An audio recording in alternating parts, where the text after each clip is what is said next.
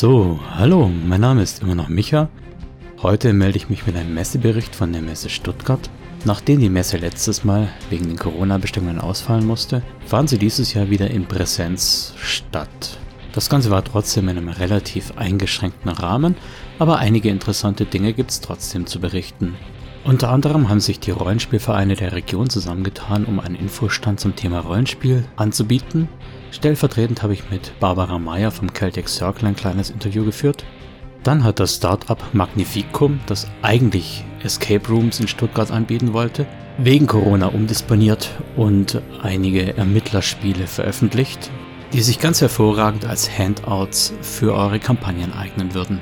Schlussendlich habe ich mich noch auf der großen Steampunk Village Insel rumgetrieben und Steampunk klingt ja schon fast wie Cyberpunk, ein Thema bzw. Schnittpunkt, dem ich mit Fräulein Clara vom Tentakel-Debakel vielleicht in einer anderen Folge auf den Grund gehen werde. Großen Bezug zu Shadowrun haben wir diesmal nicht, sodass ihr den Messebericht auch ganz schmerzfrei einfach überspringen könnt, wenn ihr wollt. Wer jetzt trotzdem weiterhört, viel Spaß mit dem Messebericht. Bis dahin, Micha.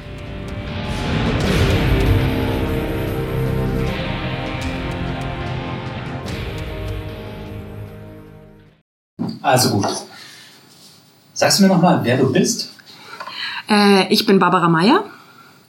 Ich bin beim Celtic Circle e.V. Das ist ein Verein, der sich zum Ziel gemacht hat, Rollenspiel, auch Karten- und Brettspiele zu fördern. Und ihr seid aus Nürtingen, ja? Wir sind aus Nürtingen, ja. Der Grund, warum ich jetzt dich angesprochen habe für ein kleines, spontanes Interview, ist, weil du an dem Stand auch eine der wenigen Frauen bist. Ja? Jetzt versuche ich natürlich in meinem Podcast immer möglichst gleich ausgewogen meine Interviewgäste zu haben. Und das ist nicht sehr leicht, weil die Frauen sich in unserem Hobby so ein bisschen verstecken. Hast du eine Idee, woran das liegt? Schwierig. Also ich hatte auch schon Runden, wo wir komplett Frauen, eine komplette Frauenrunde gespielt haben. Das ist auch äh, ganz nett soweit, aber die gemischten Runden ziehe ich vor. Ich muss sagen, als ich angefangen habe, Rollen zu, äh, Rollenspiel mich dafür zu interessieren, hatte ich in meinem Freundeskreis wenig Frauen, die sich dafür interessiert haben. Man versucht natürlich schon immer jemanden zu motivieren und erzählt auch, was da toll dran ist. Aber es ist schwierig, über eine Proberunde geht es dann meistens nicht hinaus bei den Frauen als Interesse. Okay. Hm. Ja, jetzt äh, habe ich dasselbe, dasselbe Problem ja früher auch gehabt, aber wir haben Klassenkameraden und äh, Geschwister angesprochen und die Sache lief. Aber wir hatten auch nur eine Frau. Äh, hast du Feedback? Warum wurden die Proberunden dann sozusagen abgebrochen oder warum ist da nichts weiter entstanden? Ich habe das Gefühl, dass es Frauen nicht so anspricht als Hobby, das dauerhaft nachzuverfolgen. Okay, das sieht man an den Zahlen. Aber so präzise eine Idee, woran das liegt? An den Würfeln, an den Werten? Ist es zu viel Mathe, um mal so ein Klischee es ist, Es ist viel Mathe und es ist ja nach wie vor so, dass ähm, Frauen nicht so sehr ermutigt werden, sich damit zu beschäftigen. Ich kann natürlich auch sagen, ich suche mir ein System, was episch ist wie jetzt zum Beispiel ähm, Engel in der alten Version, wo ich dann statt mhm. einem Würfelwurf Tarotkarten habe. Da haben ja Frau dann hat Frauen haben Frauen eher eine Affinität dazu. Was ich sagen muss, wo ich mehr Frauen sehe, ist im Live-Rollenspiel tatsächlich, weil dann wieder was basteln, was nähen liegt den Frauen anscheinend eher, als ich da nur so verkopft verbal reinzulegen. Liebe Hörer, das stammt nicht aus meinem Mund, das hat sie freiwillig gesagt. Im Studium habe ich das so ein bisschen beobachtet, dass vor allem auch naturwissenschaftliche Studiengänge sich zu der äh, Thematik Rollenspiel hingezogen fühlen. Kann es sein, dass es eigentlich eher so ein Typ Mensch ist und Frauen auch noch weniger in der Naturwissenschaft sind, dass es daran liegt? Das auch und hm, es müsste einfach mehr Rollenspielsysteme geben, die dann weniger auf diese statistischen, mathematischen Dinge basieren. Wobei Würfel Rollen machen Frauen genauso gerne, mindestens. Und Würfel sammeln machen Frauen mindestens auch genauso gerne, weil das diesen Bling-Bling-Faktor ja hat. Oh, da hast meine Würfelsammlung gesehen. ja. ja, du bist ja jetzt selbst auch gewandelt. Ihr macht es hier immer, jedes Jahr, auch letztes Jahr? Nein, letztes Jahr war die Messe nicht. Also das letzte Mal, als die Messe stattgefunden hat, waren wir hier auch okay. gewandelt, weil das immer sehr gut für den Stand ist. Ne? Zieht die Blicke an und dann hat man schon gleich einen Gesprächs Grund. Ein Hook, ja. Ein Hook, dass man den jemanden anspricht, an den Stand zu kommen, weil es dann ungewöhnlich ist. Hook liefern. Genau, genau. Gut, ja. Und ähm, du sagst schon Stand. Also wir sind hier auf der Messe Stuttgart, wo auch die Spielemesse jetzt im Messeherbst stattfindet. Und da seid ihr regelmäßig.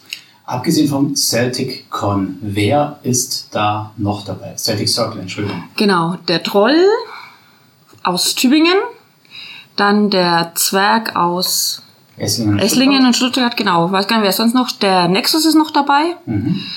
Wobei der sich ja mittlerweile relativ zurückgezogen hat. Ja. Also es ist so eine Art Rollenspiel-Kollektiv. Nennt sich dann ja auch Sonderschau Fantastisch Spielen. Das ist dann quasi die Überschrift, unter der das Ganze läuft.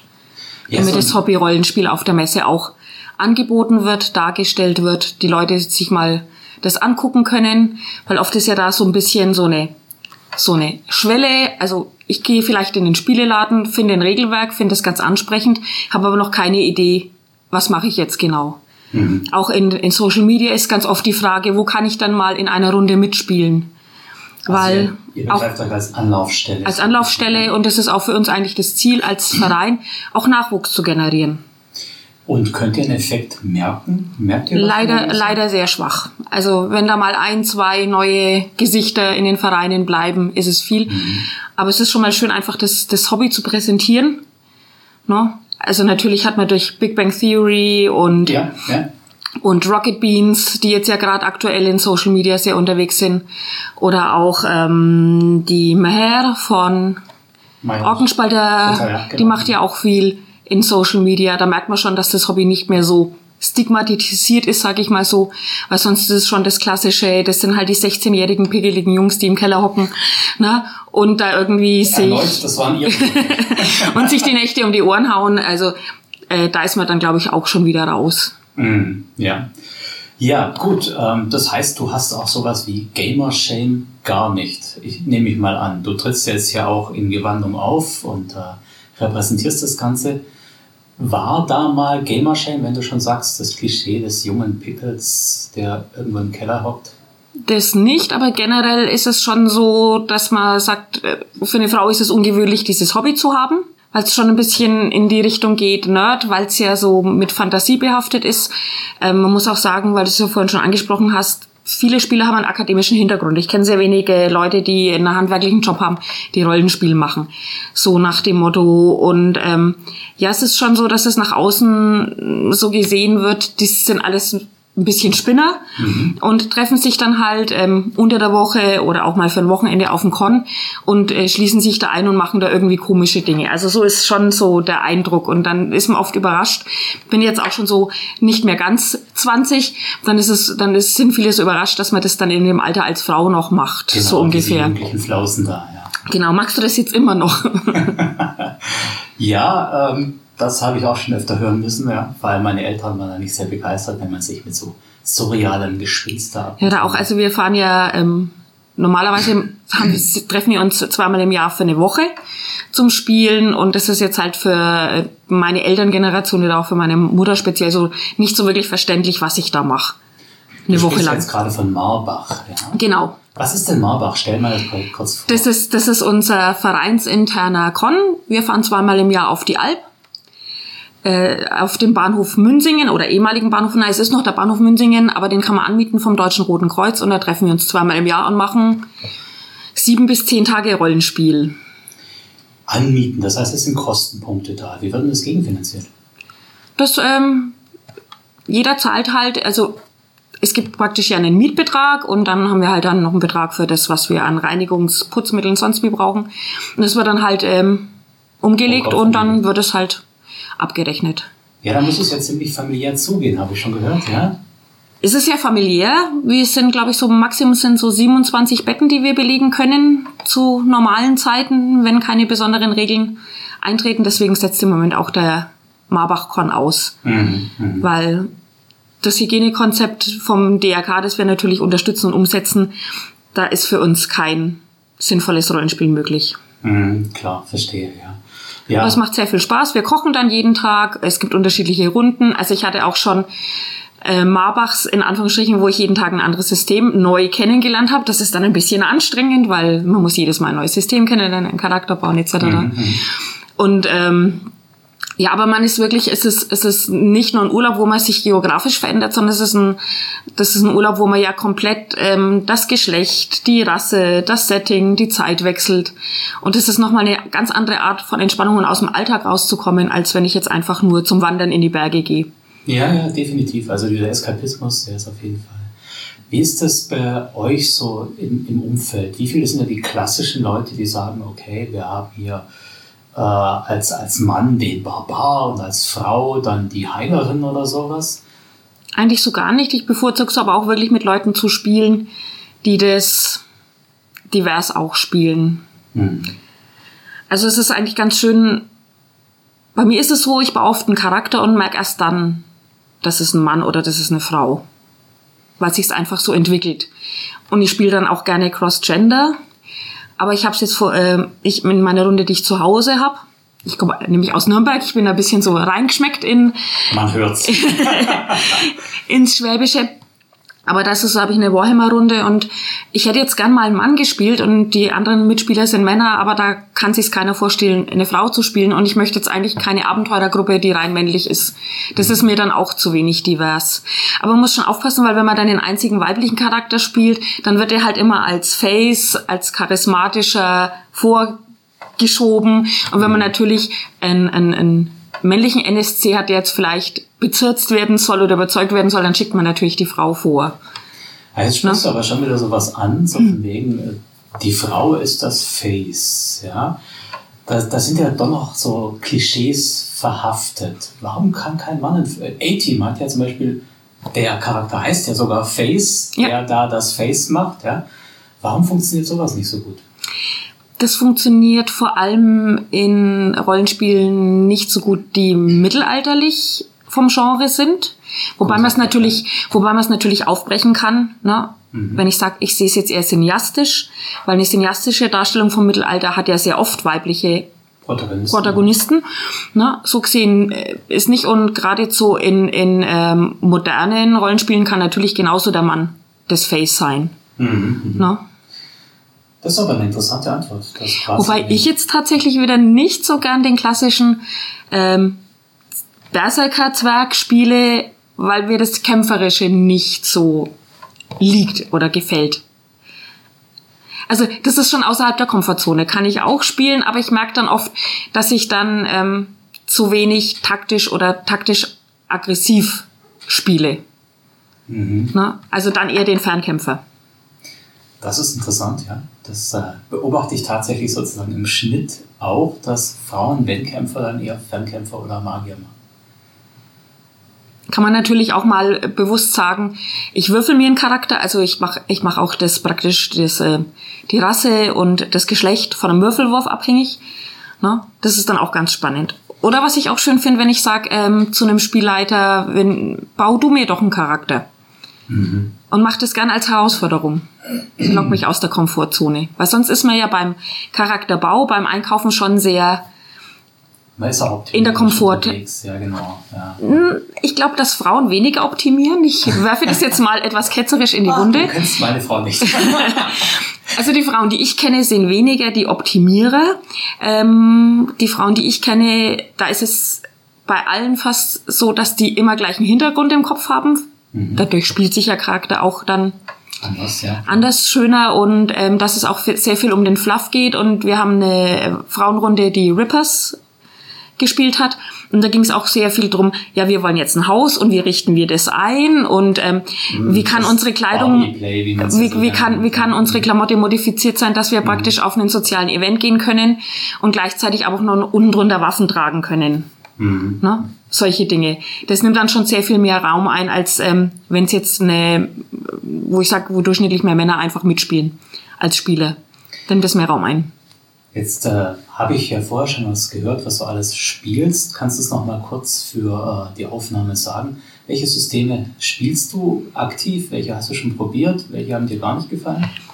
Also ich sage mal, ich spiele alles, was nicht bei drei auf dem Baum ist. Ähm, bin nicht so der Fan von äh, DSA, wobei es damals vor 30 Jahren, als ich angefangen habe, ähm, wenig Auswahl gab. Mhm. Also da gab es eigentlich in Deutschland nur DSA, Midgard und äh, D&D. Ja. Oder AD&D. Und ähm, spielen natürlich eigentlich alles. Was so ein All-Time-Favorite ist, ist Engel in der alten Version mit den Tarotkarten. Das kommt, glaube ich, aktuell mit Fate in Kombination mit. Ja, ja, aber ich werde auch die Tarotkarten weiter verwenden. ja, also grundsätzlich sage ich, ähm, regelschlanke, erzählerische Systeme liegen mir mehr. Ähm, ich spiele gern Horror, ich spiele gern Dystopie. Mhm. Also eher eine Entwicklung vom strahlenden Held zur Kreatur, die Macken, Risse, Brüche hat, als umgekehrt, als vom mhm. Bauern zum ja, Grafen. Ne? Ja. Also eher umgekehrt. Ähm, ja? Finde ich eigentlich spannender. Ah, ja, das, äh, das Schwarze, das hat schon seinen Reiz, ja. Jetzt hast du aber gesagt, du magst eigentlich Dystopien, hast mir aber vorher gesagt, dass Shadowrun nicht so deins ist. Und ja. Ich muss natürlich nach Shadowrun fragen. Du musst natürlich nach Shadowrun fragen. Also, als ich damals ähm, mit äh, so um die 20 Rollenspiel angefangen habe, was Midgard war meine Einstiegsdroge und ähm, viele aus dem äh, Rollenspielkreis, äh, aus der Gruppe, haben halt Shadowrun gespielt und ich habe es mir natürlich auch mal angeschaut, ausprobiert ähm, und fand es für mich sehr technisch oder zu technisch oder ich habe in dem, was die anderen Spieler Gefallen gefunden haben, nicht so das Gefallen gefunden mit, ähm, wie kann ich mich ähm, mit Cyberware pimpen, was kann ich für Waffensysteme haben. Ne? Ich bin zwar im, im IT-Bereich äh, beruflich tätig. Aber so das mit dem Riggen und dem Decken, das hat mich auch nicht so interessiert. Also irgendwie hat mich da Shadowrun nicht so abgeholt. Kam aber dann später wieder darauf zurück, indem ich lange Zeit auch Earthdawn gespielt habe. Und Shadowrun ist ja quasi die Zukunftswelt von Earthdawn. Sehr spannend, was du es jetzt sagst, weil meine Folge 5 wird genau das Crossover Earthdawn und Shadowrun behandeln. Und, und, und so gefällt's mir schon, aber mir war es eigentlich Vielleicht lag es auch an den Spielleitern, mir war es zu wenig dystopisch. Mir war es eigentlich so, also mir hat, mhm. vielleicht hätte man auch mehr das ansprechen müssen, dass das, wenn ich Cyberware habe, dann habe ich halt auch dafür Nachteile. Ne? ne? Wenn ich acht Arme habe, dann habe ich halt einen Weirdo-Faktor. Also ich mhm. werde auf der Straße sofort als Mutant erkannt. Das mhm. hat mir damals eigentlich ein bisschen gefehlt. Ja, das stimmt. Das ist äh, je nach Playstyle natürlich, lassen es die einen oder anderen gerne mal fallen. Ja. Weißt du dann noch, was für eine Version du damals gespielt hast? Oh, das war was ziemlich äh, zweite für so, äh, so irgendwas. Aktu aktuell ist ja, also sechs. mein also großer Sohn ähm, ist viel mit der fünften unterwegs, hat sich jetzt noch nicht viel für die sechste angeschafft, weil er jetzt so nicht so das Bedürfnis äh, ähm, empfunden hat, da jetzt komplett nochmal umzurüsten. Und der spielt mit seinen äh, Studienkollegen, spielt der Anarchy. Mhm. Will jetzt aber eigentlich umsteigen auf das klassische Shadowrun, mhm. weil ihm im Anarchy schon ein bisschen was noch fehlt für das typische ah, Shadowrun-Flavor. Mhm. Ja. Okay, das ist äh, schon mal sehr spannend. Und ich glaube, es liegt auch daran, dass man äh, schlecht Windlinge spielen kann in Shadowrun. Ja, wobei da gibt es ja die Theorie, dass die Fairy, die ja auch mhm. die Fünfer äh, spielbar geworden sind, sind, dass die eigentlich die Windlinge sind. sind.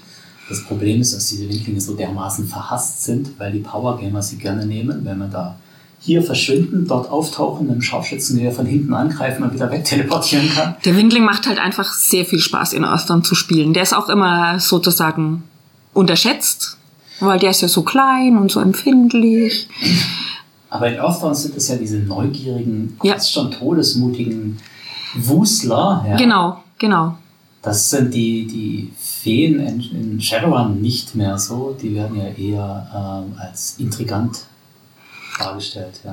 In Earthbound schon auch teilweise, aber ja. Nicht die, die ich gekannt habe. Aber so Shadowrun muss ich sagen, ähm, immer mal wieder angetestet und, und gespielt, aber ich wüsste jetzt nicht, ob ich jetzt da sagen würde, ich mache da jetzt eine jahrelange Kampagne. Wir haben es mal mit einem ähm, Crossover gemacht, mit einem ähm, Genre- oder systemfreien System mit Risus. Kann man mhm. sich ähnlich vorstellen wie GURPS. Also das Regelwerk hat nur zwei Seiten. Und dann bricht man halt ein bisschen das runter, dass man ja bei Shadowrun schon ziemlich viel Mikromanagement hat. Mhm. Mit den ganzen Magie und sonst wie Effekten, dass man dann schon sehr aufpassen muss. Ja, wobei das kann man auch alles mehr oder weniger outsourcen. Also ich habe es zum Beispiel jetzt in meiner Online-Runde so, dass ich zu den Spielern sage, ihr streicht euch Munition weg, ihr sagt mir, wenn ihr nachladet, ihr würfelt eure Proben und eure Züge selber, das, ich erzähle nur. Ja? Und so funktioniert das super. Vor allem. Da kann ich mir jetzt aber vorstellen, wenn du frisch einsteigst ins Rollenspiel. Das ist schwierig. Und du musst es dann als Spieler selber auch leisten. Das mache ich nicht mit Ne? Einstiegsrunden. Okay, ja. Aber so, das kann ich mir so vorstellen, dass das so für Frauen so auch ein bisschen so das Abschreckende ist, in Anführungsstrichen, weil es so kaufmännisch ist in dem Sinne, so. Ne?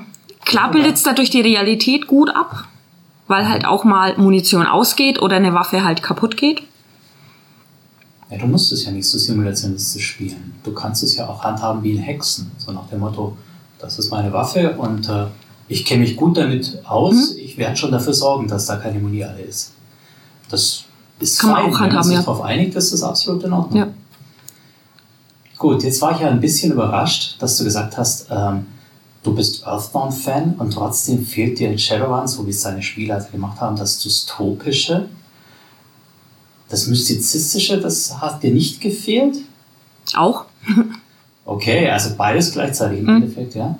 Kennst du den aktuellen Metaplot? Nee. Nee. okay, der ist eigentlich sehr mystizistisch, weil überall so Archera, so Portale in die Astralebenen aufgehen, in Metaebenen, zum Teil auch in vergangene Zeiten oder Ja, das habe ich jetzt so noch nicht rollenspieltechnisch umgesetzt gesehen. Ich könnte mir vorstellen, dass dir das dann wieder recht gut gefallen könnte. Ja. Gut. Wir haben vorher schon gesprochen über den Stand, den ihr hier habt. Das ist jetzt sicher was, wo du, ich meine, ihr habt Mittwoch aufgebaut, ihr werdet Montag vielleicht noch abbauen und verräumen Mhm. oder sowas. Da ist ja ziemlich viel Zeitengagement drin. Und dann ist es ja auch nicht günstig, oder? Naja, also wir übernachten beim Freund hier. So gesehen, also Übernachtungskosten fallen in dem Sinne nicht an. Und ja, Anreisen tun wir dann auch zu mehreren. Aber es ist natürlich was, was für den, was man für den Verein macht. Also beim Celtic Circle ist es zum Beispiel äh, der Mitgliedsbeitrag. Dass man auf der Messe hilft. So, Eigentlich, eigentlich nur einen Tag, aber wenn man dann aus Franken anreist, dann lohnt sich das ja eigentlich viel mehr, wenn man Wenn man also wir, wir sind bis Samstag, wir sind am Samstag da und es ist auch, es ist ja auch so ein Treffen der Vereine und Ja. das ist ja auch das Schöne und die Gemeinschaft und dass man es zusammen wuppt, den Stand und da so in Erscheinung tritt und quasi aus dem Keller raus an die Öffentlichkeit geht und halt Leuten die Möglichkeit gibt, das mal anzutesten, weil die hat man so im Alltag ja nicht. Und selbst, man muss ja erstmal auf die Idee kommen, ach, Rollenspiel ist ein Hobby, was mich interessiert. Inzwischen gibt's Social Media, da kann ich schnell mal einen Verein finden, aber trotzdem ist noch eine Schwelle da. Und wenn jetzt jemand auf die Messe kommt, wir sind ja halt auch gerade in der Halle, wo sehr viel Bastelangebot ist. Und wenn jetzt da äh, ein Pärchen kommt oder eine Familie kommt, dann versuchen wir uns auch immer die Anteile der Familie, die jetzt nicht so Bastel interessiert sind, bei uns an den Stand zu locken, weil das dann für die eine schöne Möglichkeit ist, sich da die Zeit zu vertreiben, in Anführungsstrichen, während der andere Teil ähm, diverseste Bastelutensilien sich besorgt. Das heißt, das ist reiner Idealismus, weil du hast ja gesagt, der wirkliche Effekt an Mitgliederzahlen, der ist nicht zu spüren. Und trotzdem haut ihr da tageweise Zeit, Ja. Urlaubszeit vermutlich auf Ja. Kopf, ja. Das heißt, ihr habt ja quasi einen reellen Verdienstausfall und ähm, die Standkosten, wer finanziert das? Also die Messe Stuttgart sponsort uns den Stand sozusagen. Dieses Jahr auch schön groß, damit wir auch die äh, Auflagen erfüllen können, ähm, um den Vereinen die Plattform zu bieten und um das Hobby einfach zu repräsentieren. Da ja Baden-Württemberg klassischer Spieleverlagsstandort ist und auch viele Verlage hier sind, möchte man natürlich auch dieses Hobby, Hobby mit anbieten, damit man es ausprobieren kann. Man kann hier ja auch genauso andere Spielarten ausprobieren. Kartenspiele, Brettspiele gibt's hier auch große Flächen, um das auszuprobieren. Und wie kam da die Zusammenarbeit zustande? Oh, das weiß ich gar nicht so ganz genau. ähm, ich denke, dass da mal die Messe an die Vereine herangetreten ist und gesagt hat, wollt ihr nicht euer Hobby präsentieren? Wir würden euch im Rahmen einer speziellen Sonderschau eben die Fläche bieten. Und äh, dann hab, engagieren sich da halt die Vereine und Okay. machen das mit ihren Mitgliedern. Ich glaube, beim Troll ist es inzwischen auch so, dass es als ein Arbeitsdienst zählt, was die tatsächlich als ähm, Mitgliedsbeitrag haben, weil natürlich könnte man auch einfach einen monetären Mitgliedsbeitrag haben für einen Verein. Ähm, aber dadurch kriegt man dann so einen Messeauftritt natürlich nicht gewuppt, weil Hm, klar. hier jetzt äh, professionelle äh, Verkäufer hinzustellen, ist nicht zielführend. Nein, nein, nein, das ist ja. Ich muss mich da sowieso immer so ein bisschen drüber ärgern, dass unser Hobby da so arg, ja, hemdsärmelig betrieben wird, auch von Seiten der Verlage. Aber gehört jetzt wahrscheinlich nicht hierher. Das ist einfach noch so, so ein bisschen stiefmütterlich. Naja, es ist halt, man hat ja eine sehr engagierte Fanbase. Mhm. Und ich weiß nicht, ich möchte jetzt nicht ausnutzen sagen, aber dadurch hat man natürlich viele Leute, die für die Verlage rausgehen und Werbung machen, in Anführungsstrichen. Auch Übersetzung ist ja so ein Thema, was nicht gut bezahlt wird und schwierig ist. Äh, weil es halt immer genug äh, Leute gibt, die dann sagt, ja, ich bin da so Fan davon, ich mache das mir wegen umsonst. Wenn ich dann drei Belegexemplare krieg, bin ich, bin ich schon dankbar. Mhm. No? Das heißt, du machst auch Übersetzungen? Nein. Nein, Nein. Weil, weil es vom. Nee, also ist jetzt bei mir von der Zeit her nicht so drin. Also das muss man sich ja dann quasi schon dann aus den, aus den Rippen schneiden, zeitmäßig. Machst du denn sonst irgendwas? Ich sage jetzt mal Stichwort Content Creation mäßig. Mache ich jetzt eigentlich so weiter nix. Ähm, ich mache gerade bei mir in, in Nürnberg, bin ich mit Moderator von einer Gruppe für historische Fotos und ähm, genau Geschichte alle, allgemein von der Stadt, aber das ist jetzt mehr historisch und nix im Rollenspielkontext. Ja, aber schon auch nerdy irgendwie, ja? Ja, ja, ne, die Geschichtsliebe und die Rollenspielliebe, das ist ja nichts, was jetzt so auseinanderdriftet. Genau, muss ich nicht ausschließen, hast recht. Das ist ja auch so schön, dass man dann sagen kann, man kann sich dann in einem sozusagen gesicherten Umfeld auch mit äh, Zeiten der Geschichte beschäftigen, die jetzt vielleicht kritisch sind. Na, wo man dann sagt, aber dann kann ich halt auch mal die andere Seite verstehen. Das ist so das, was, Ja. was für mich in dem Hobby ähm, ein ganz großer Benefit ist, ich kann mich in eine andere Rolle reinversetzen und kann mir dann einfach aus der anschauen, wie fühlt sich das denn an, Ja. wenn ich jetzt der andere bin. Mhm. Der Perspektivewechsel Wechsel. ist wertvoll. Und das ist immer das, was ich auch eigentlich erzähle, wenn jemand sagt, was findest du denn da so spannend und so faszinierend? Ne? Das ist doch mal ein gutes Statement, ja. Gut. Ähm, jetzt haben wir hier das zweite Messejahr quasi Corona, beziehungsweise das zweite Jahr, wo eine Messe hätte stattfinden können während der Corona-Zeit. Wie hat denn euer Verein die Corona-Zeit überwintert oder was habt ihr gemacht? Also unser Con, den haben wir ja gestrichen, Mhm. nachdem wir gesagt haben, also unter dem Hygienekonzept können wir uns das nicht vorstellen, Ja, das, das sinnvoll äh, zu machen. Dann haben das dann quasi virtuell, haben es dann auf 14 Tage ausgedehnt und haben dann die Runden virtuell ausgeschrieben. Aber man muss sagen, die Anzahl der Spieler, die gern virtuell spielen, die ist die Hälfte circa von dem, was sonst am Spieltisch sitzt.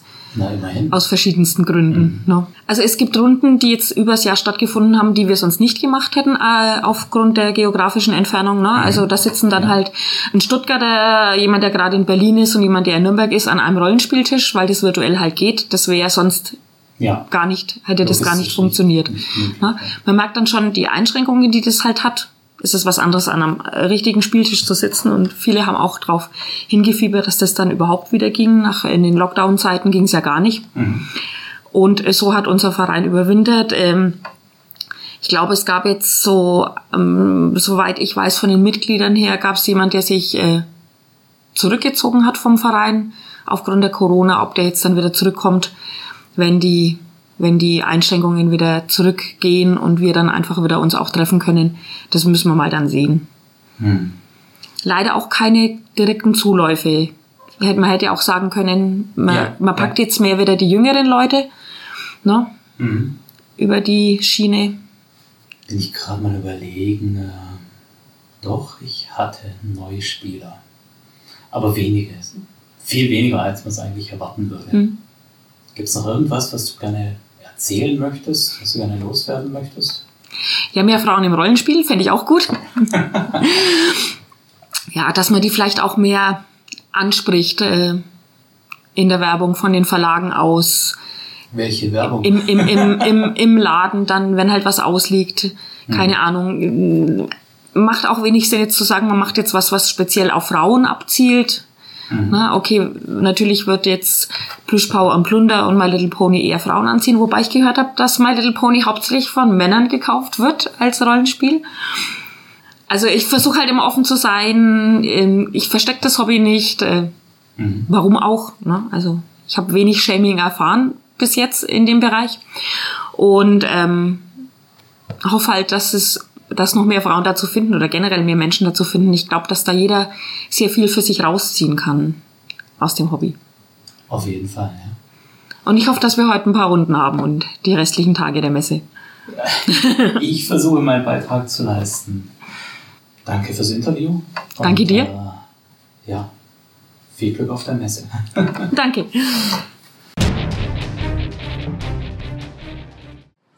Gut, also, äh, wir sind jetzt hier am Stand von wem? Ich sehe nur ein paar Titel von Spielen, oder? Genau, das ist der Stand von Magnificum.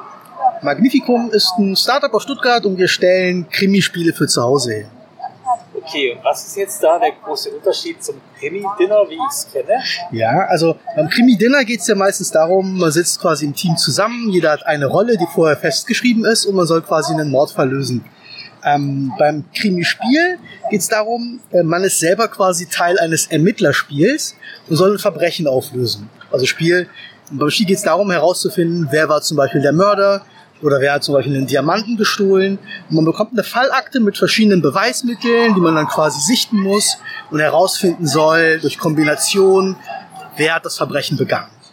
Also man geht weg von der Rolle des Teilnehmers und in die Ermittlerrolle. Ja? Genau, richtig. Es ist im Grunde eine Art realitätsnah Fall. Ne? In der Fallakte sind dann ganz viele realistische Dokumente drin, Beweismittel, Fotos, die man sichten muss, ähm, Videomaterial gibt's dann zum Beispiel. Und dann geht's darum, dass die Ermittler zusammen halt die Fakten auf den Tisch legen und diese analysieren. Man spielt das in der Summe ungefähr zwei bis vier Stunden.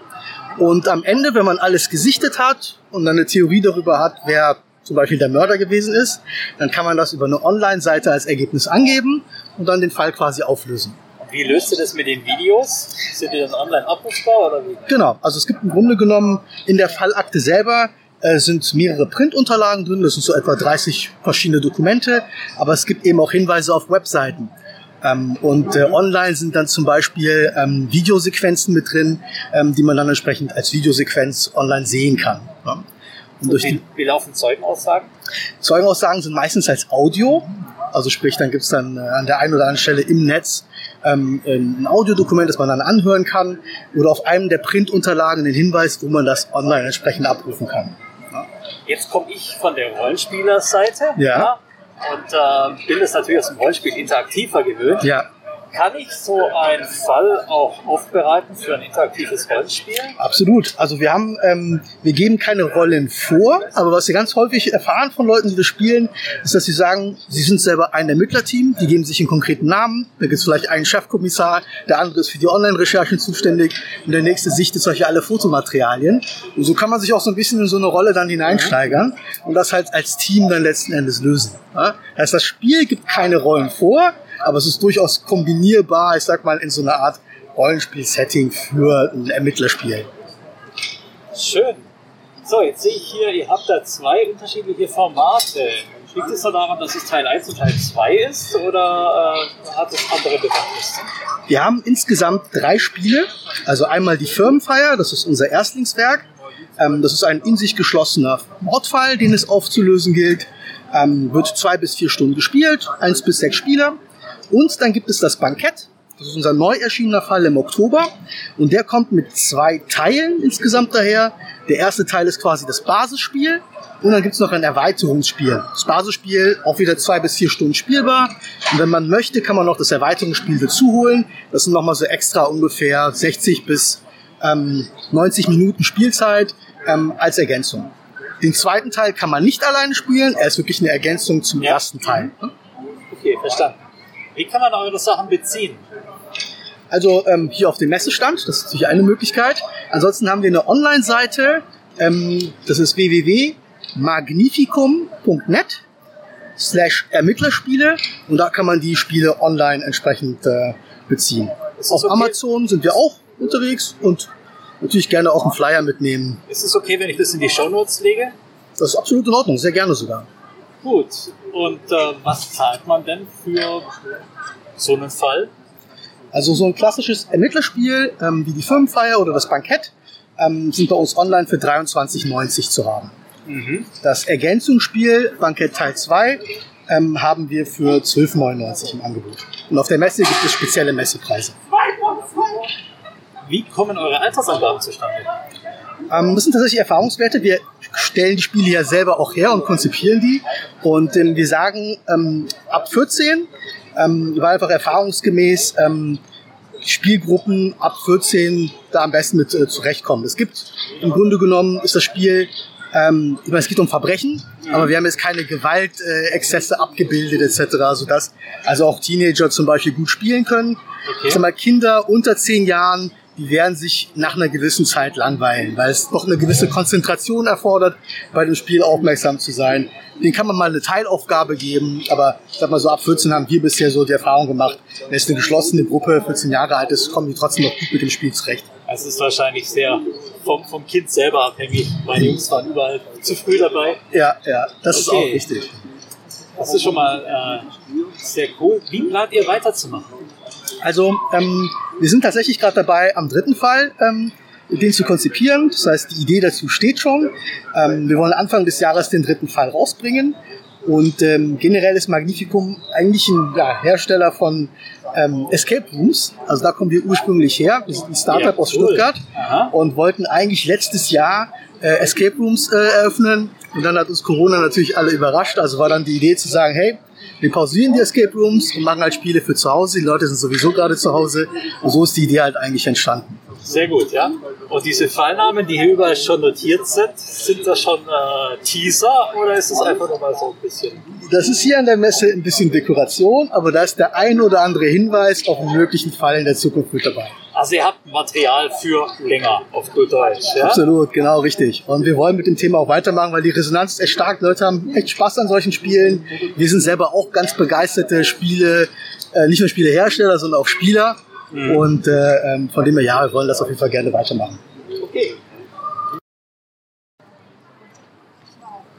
Ah, Das ist mein Podcast. Schattenläufer, okay. Ja, äh, eigentlich Shadowrun, Shadowrun. basiert. Ah, klasse. Ich habe ganz du, ja? viel Shadowrun gespielt in der Vergangenheit. Ja. Ja. Also warum in der Vergangenheit? Jetzt Das habe schon- ich gleich schon sechs Interviews gemacht. Warum in der Vergangenheit? Ich habe noch, ich hab noch 2.0 gespielt. Das ist wirklich schon echt eine ganze hab ich auch her. angefangen. Ja, ja, ja. Nee, gerne auch Romane gelesen und so weiter. Und äh, also viel Rollenspiel gespielt und äh, ähm, in letzter Zeit das nicht mehr so viel verfolgt, aber man kennt das ja. Und ich meine, das ist so, deswegen fand ich deine Frage auch spannend. Ähm, also oft ist es so, Leute, die von der Rollenspielecke kommen, die sind auch empfänglich zum Beispiel für Escape Rooms. Ne? Und, äh, der eben auch erzählt, wir machen selber auch Escape Rooms und in den Ideen und Konzepten, die wir haben, vermissen wir bei so einem klassischen Escape Room ganz, ganz häufig das Thema Geschichte, die Charaktere Ja, dahinter ja, und so weiter. Ne? Weil du hast so eine Aneinanderkettung von irgendwie Themen und Du hattest ja früher eher noch beides beieinander mit den Rätselräumen, die Ja, die, ja. die oder DSA oder Midgard umeinander hingen. ja, ja, ja. Aber die haben halt intrinsisch überhaupt keine Motivation. Das ist es, das ist Wenn ich der fiese Schwarzmagier wäre, warum soll ich ein Rätsel machen, statt einfach einen Schlüssel um den Hals tragen? Absolut, absolut, absolut das. Ich genieße äh, ähm, Escape Rooms, Mhm. auch mit der Familie, auch mit äh, Partneronkel, der jetzt gerade da drüben mit dabei ist. Und wir sind auch in Stuttgart ab und zu unterwegs für Escape Rooms. Also, Mhm. Ja, klasse. Ich, ich merke mir das. Ihr habt jetzt aber gerade keinen aktuellen Escape Room. Nein, nein. Also wir pausieren tatsächlich das Thema Escape Rooms im Moment, weil wir wollten wirklich komplett neue, nicht nur entwickeln, sondern die dann auch herstellen. Also wir sind dann auch Bühnenbilder und machen auch wirklich dann die Kulissen und so weiter, Mhm. um die dann zu betreiben. Und das haben wir jetzt aber pausiert, um einfach diese drei Fälle dieses Jahr rauszubringen, was für sie auch schon ein Kraftakt ist, weil auch da, ich weiß nicht, ob du dich ein bisschen mit diesem Genre auskennst. Meine, es gibt diese Exit Games beispielsweise von Cosmos, die auch eher so Escape-Spiele sind in einer kleineren Dimension. Und es gibt auch schon andere Ermittlerspiele, die aber meistens hören die so nach anderthalb Stunden, zwei Stunden auf. Und wir wollten halt irgendwie was schaffen, wo ja ein bisschen mehr Story drin ist, ein bisschen mehr Charakter drin ist und äh, Also Detective kenne ich. Oh ja. Ah ja, das ist ja ein super Spiel. Das ist, das war Das ist richtig unglaublich, gut. oder? Ich finde es super. Ja. Ich finde auch von, von der Einbindung, so wie ihr es jetzt ja auch macht, fand ich das sehr, sehr toll, dass du dann auch mit der Datenbank kommunizieren kannst und so weiter. Ähm, schade ist, dass offensichtlich einfach ein Fehler drin war und wir sind, äh, wir sind Perfektionisten. Ja, wir leider auch. Also wir haben das durchgearbeitet und Das das war klar. Habt ihr danach auch nochmal alle Karten durchgeguckt? Ja, wir, war, ja, wir genau, auch. genau, ja. Und Was haben wir Hinweis verpasst, War halt ja. nicht dabei, ja. Und sowas ist ärgerlich, ja. Sowas Das ist dann enttäuschend. ärgerlich Moment. Ist auch Da so ist halt schade. der Ja. große Vorteil von einem Spielleiter, der dann sagen kann, oh, ja, da ist noch ein Hinweis. Ich hab's Absolut. ja, da ist er. Ja. Absolut. Es ist so schade, weil gerade die, die, äh, die Macher von Detective haben jetzt, glaube ich, ganz aktuell seit drei Wochen oder so ihren nächsten ähm, wieder Großbox, vier Fälle, äh, ich glaube, kaltes Kriegsszenario, klingt super spannend mit Dekodieren und ein cooles Setting. ne? Aber also die, die ersten Meinungen, die reinkamen, extrem, extrem fehleranfällig. Äh, da wird gerade schon seitens der Hersteller eine, eine Fehlerliste gesammelt um eine neue Edition. Also teilweise frustrierend viel, nicht Ja, kleine. Und wir warten jetzt einfach mal, bis, bis da optimiert wurde, bevor wir zugreifen. Ja, du musst ein Spiel halt auch testen. Deshalb, du sagst, wenn du keinen Spieler hast, der improvisiert und halt da vor Ort ist und dann irgendwie mit Wissen oder mit Erfahrung irgendwie ausgleichen kann. Auch Bei so einem Spiel musst du es durchdeklinieren. Du musst alle Kombinationsmöglichkeiten musst du dir vorher durch, durchrechnen. Das läuft über das Testen. Also wir verbringen bei uns sind sechs Monate von einem weißen Blatt Papier mit den Ideen, bis das Spiel tatsächlich spielbar ist. Es gibt auch Anbieter, die bringen das in zwei Monaten raus. Aber das merkst du halt am Ende. Ne? Wenn du halt bestimmte Fragen hast und du legst Wert aufs Detail, und dann merkst du halt schon an der einen oder Stelle, eine Kombination bringt halt eben nicht das Ergebnis. Also ich bin da eher in die Richtung unterwegs, dass ich gerne lang warte und das Gute Ja. Habe. Ja, ja, ja. Wenn ich meine, ich habe nicht viel Freizeit, aber wenn ich meine Freizeit auf sowas verwende, ja, ja. dann möchte ich die holistische Erfahrung, dann möchte ich das Absolut. perfekt haben. Absolut. Ich finde halt gerade bei, bei einem logikbasierten Spiel, bei einer Ermittlung, gibt's, we- wenn ich den Fall nicht schaffe, wenn er zu schwer ist, alles in Ordnung. Aber was, was ich ganz schlimm finde, du verwendest irgendwie zweieinhalb Stunden, denkst nach und dann kriegst du später eine Antwort zu hören, wo du denkst, einmal, ah, wie hätte ich drauf kommen können? Und es macht überhaupt keinen, das, also das frustriert mich. Lieber verliere ich. Oder es ist völlig banal. Ja, oder so an den Haaren herbeigezogen, wo du denkst, und das soll ein ernsthaftes Motiv sein von Menschen. Ja, also wo ich dann auch denke, es ist auch, es ist auch kein Hollywood, ja, also keine Ahnung. Das Dann ist auch der große Schwachpunkt an diesen üblichen Krimi-Spielen, Krimi-Dinnern, dass du eventuell der Mörder bist und du erfährst es erst im fünften Umschlag. Ja. oder sowas. Und äh, davor hast du, was weiß ich was, ja, ja, schon für Überlegungen angestellt und das ist dann ganz trivial. Ja. Du kannst ja gar nicht stringent die Rolle durchspielen, ne, wenn du die Informationen vorher gar nicht hast. Ja, genau. Ja. Da hast du vielleicht noch gesagt, nee, also ich war damals da oder so. Ja. Okay.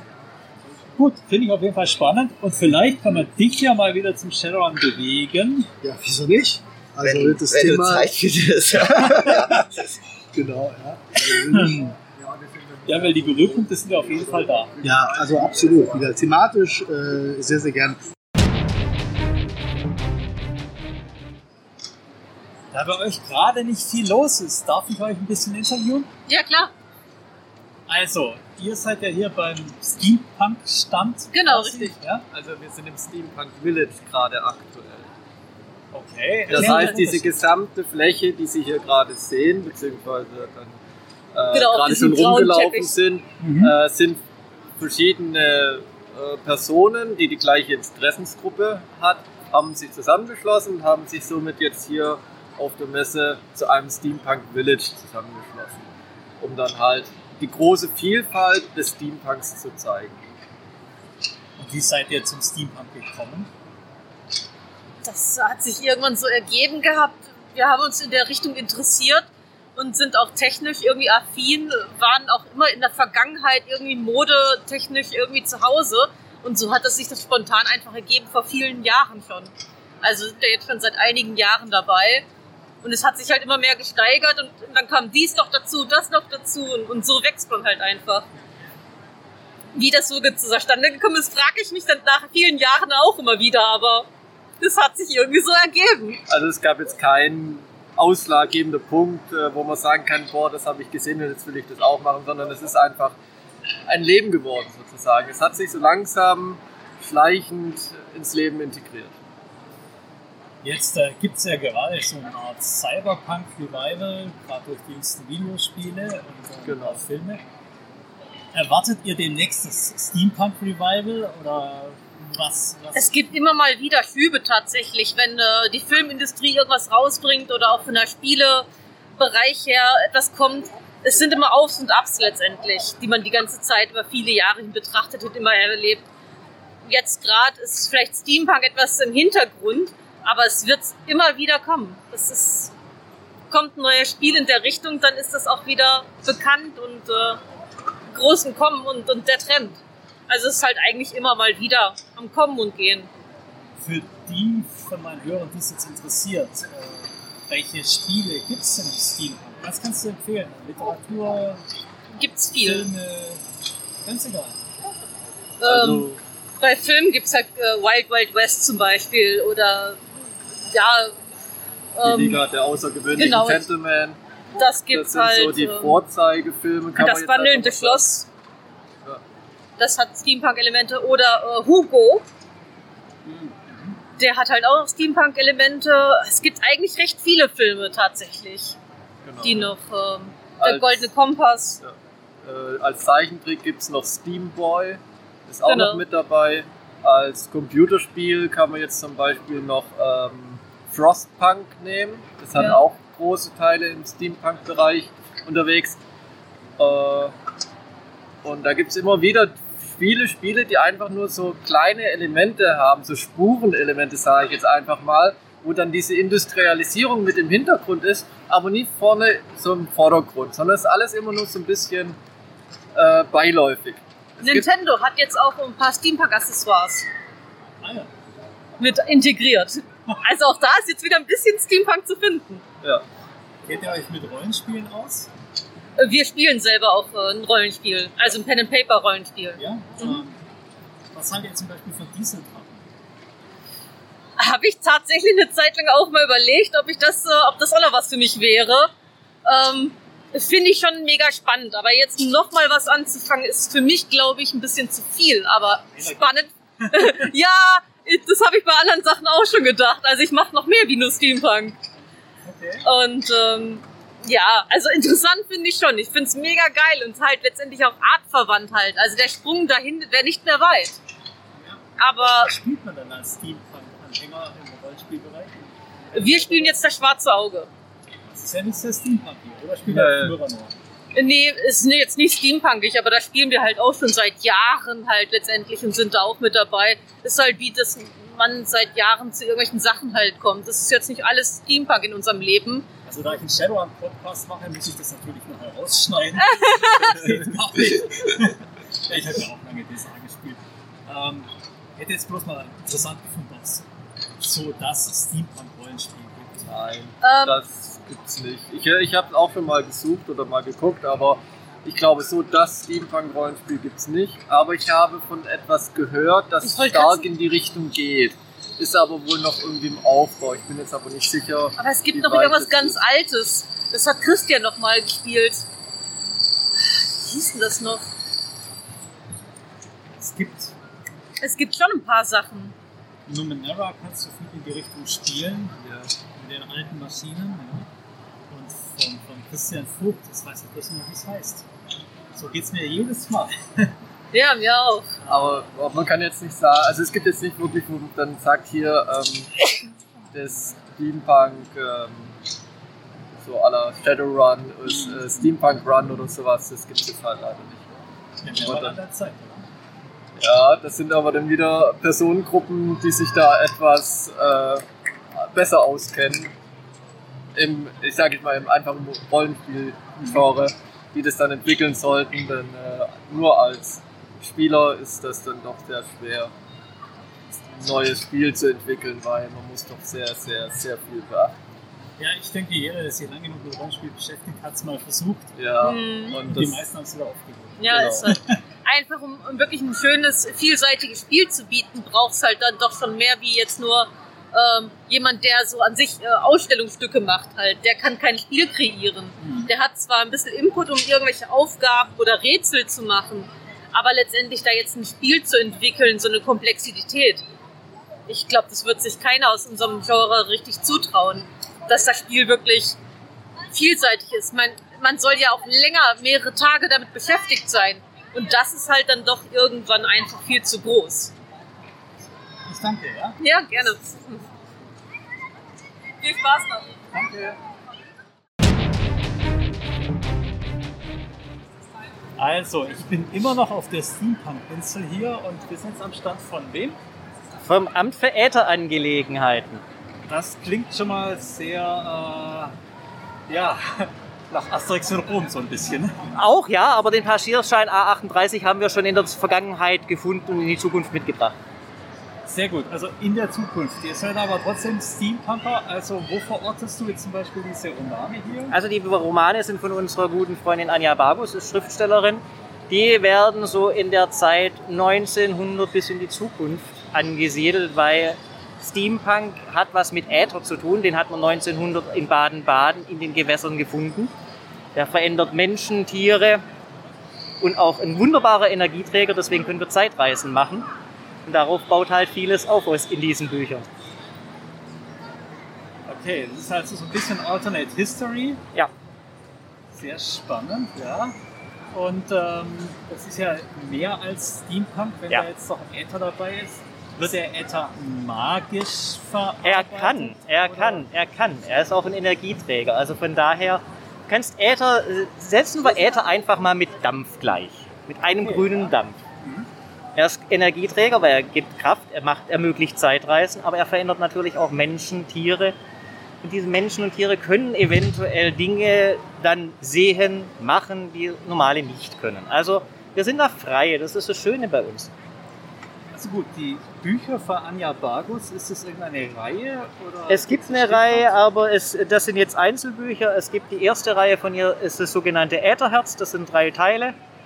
Mit dem fängt alles an. Deswegen gibt es auch das Amt für Ätherangelegenheiten, weil das in diesen Büchern beschrieben wird. Und darauf ist äh, in der Steampunk-Szene dann äh, das Thema aufgekommen, dass wir Ämter haben, in Deutschland verteilt, aber auch im nahen Ausland. Und man kriegt dann bei uns sogenannte Zeitreisepässe, weil es muss ja alles Ordnung haben. Wir dürfen ja die Zeitschienen nicht verändern. Moment, ich hole mal da gerade einen.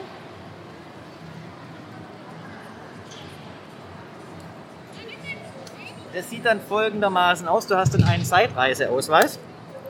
Das ist der Zeitreisepass von mir. Das ist dann natürlich offiziell gestempelt. Und wenn du länger bist auf einer Veranstaltung, dann kriegst du ein Visa. Und die kurzzeitigen Veranstaltungen bekommen eine Temporalmarke. Jedes Amt hat seine Eigenheit. Das heißt, das ist jetzt quasi sowas wie. Äh, Panini-Album für Erwachsene. Genau, und ihr macht quasi so eine Art LARP daraus, oder? Es gibt auch Steampunk-Labs. Also meine Hörer können das jetzt natürlich nicht sehen. Das ist äh, sehr schön in Kunstleder gehalten mit Silberprägung. Und ähm, das sind äh, wie, wie Briefmarken und äh, kleine Stempel drin. Sieht schon sehr cool aus. Wäre auch ein cooles Handout für ein Rollenspiel. Ja? Also, wenn ihr nachher schräg rüber geht, da hinten gibt es eine wunderbare Piratenbar. Da komme ich her. Siehst du? Die machen ein wunderbares Steampunk-Lab. In Hybridane hatten wir da vor einigen Jahren eine Weltausstellung, wo ich auch selber zu Gast war. War ein sehr, sehr interessantes Erlebnis, weil es war meine erste Lab. Dann bist du der Mirko. Richtig! Ja, gut. Wir sind halt eine kleine Gemeinschaft. Ja, das war aber richtig schön und mittlerweile gibt es halt immer mehr Anfragen, auch von alteingesessenen Steampunkern mal sowas in die Richtung zu machen.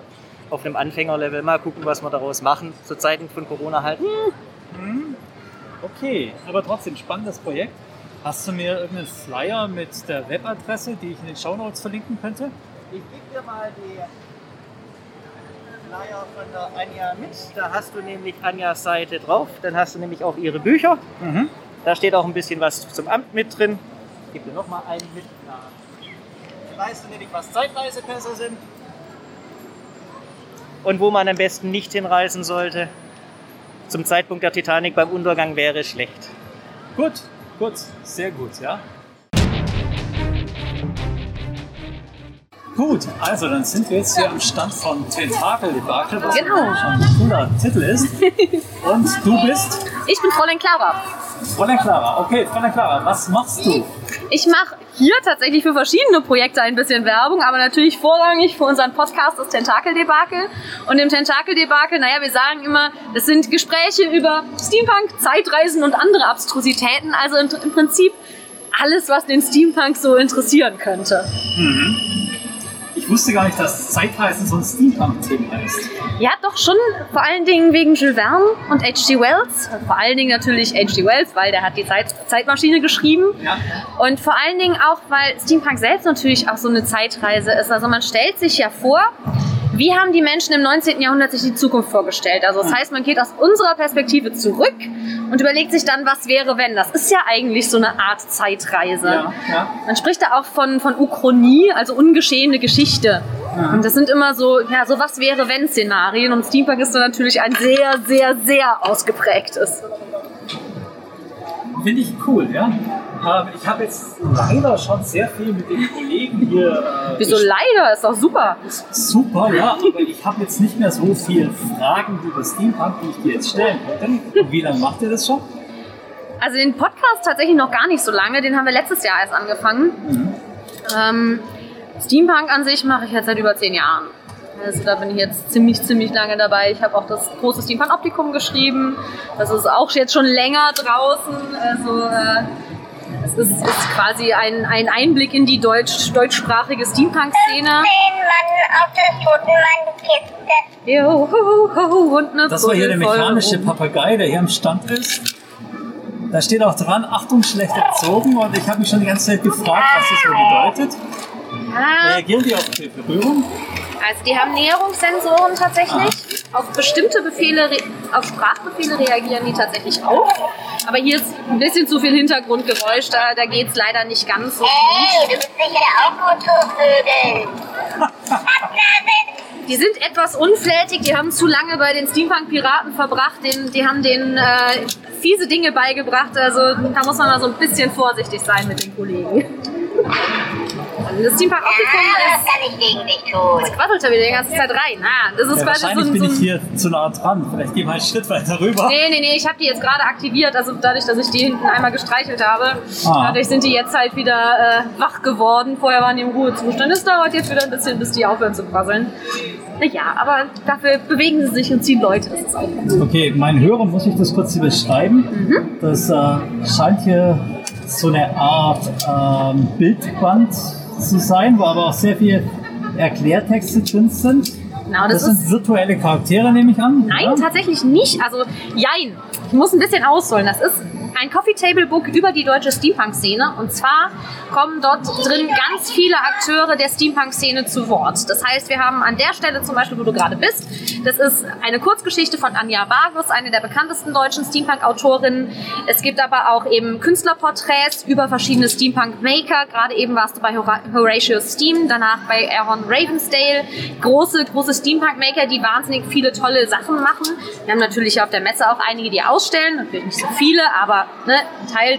Und das Buch war eben die Überlegung, mal zu zeigen, was macht denn die deutsche Steampunk-Szene überhaupt? Weil ähm, als das Buch rausgekommen ist, war es so ein bisschen so, dass Leute immer gesagt haben, ja Steampunk, aber da gibt's ja gar nicht so viel in Deutschland von. Und ich gesagt, nee, Moment, also der, der Alex und ich, wir alleine kennen halt schon wahnsinnig viele Steampunks und haben die alle dann einfach mal angesprochen und denen gesagt, hier, habt ihr Bock mit uns zusammen ein Buch zu machen? Das heißt, die Maker haben zum einen ein paar Fragen von uns beantwortet, aber und ihr liebstes Objekt zur Verfügung gestellt, also fotografiert und vorgestellt.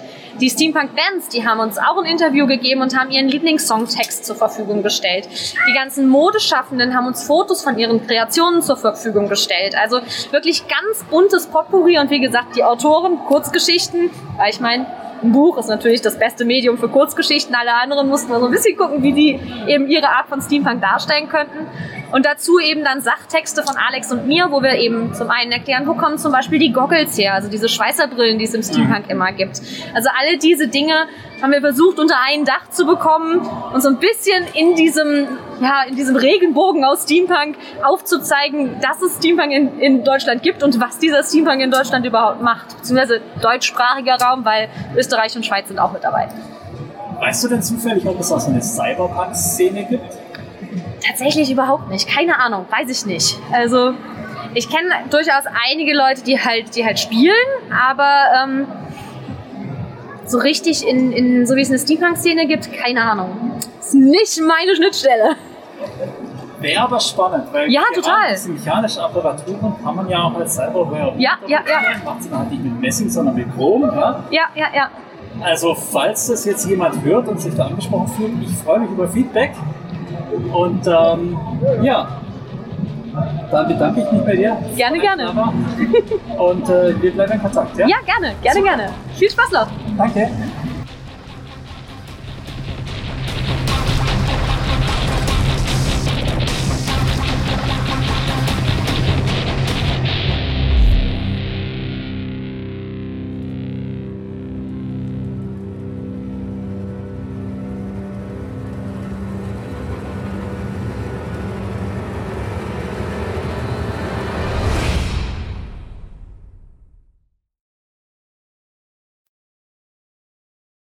Shadowrun Logo und Inhalte mit freundlicher Genehmigung von Pegasus Spiele unter Lizenz von Catalyst Game Labs und Tops Company Incorporated. Copyright 2020 Tops Company Incorporated.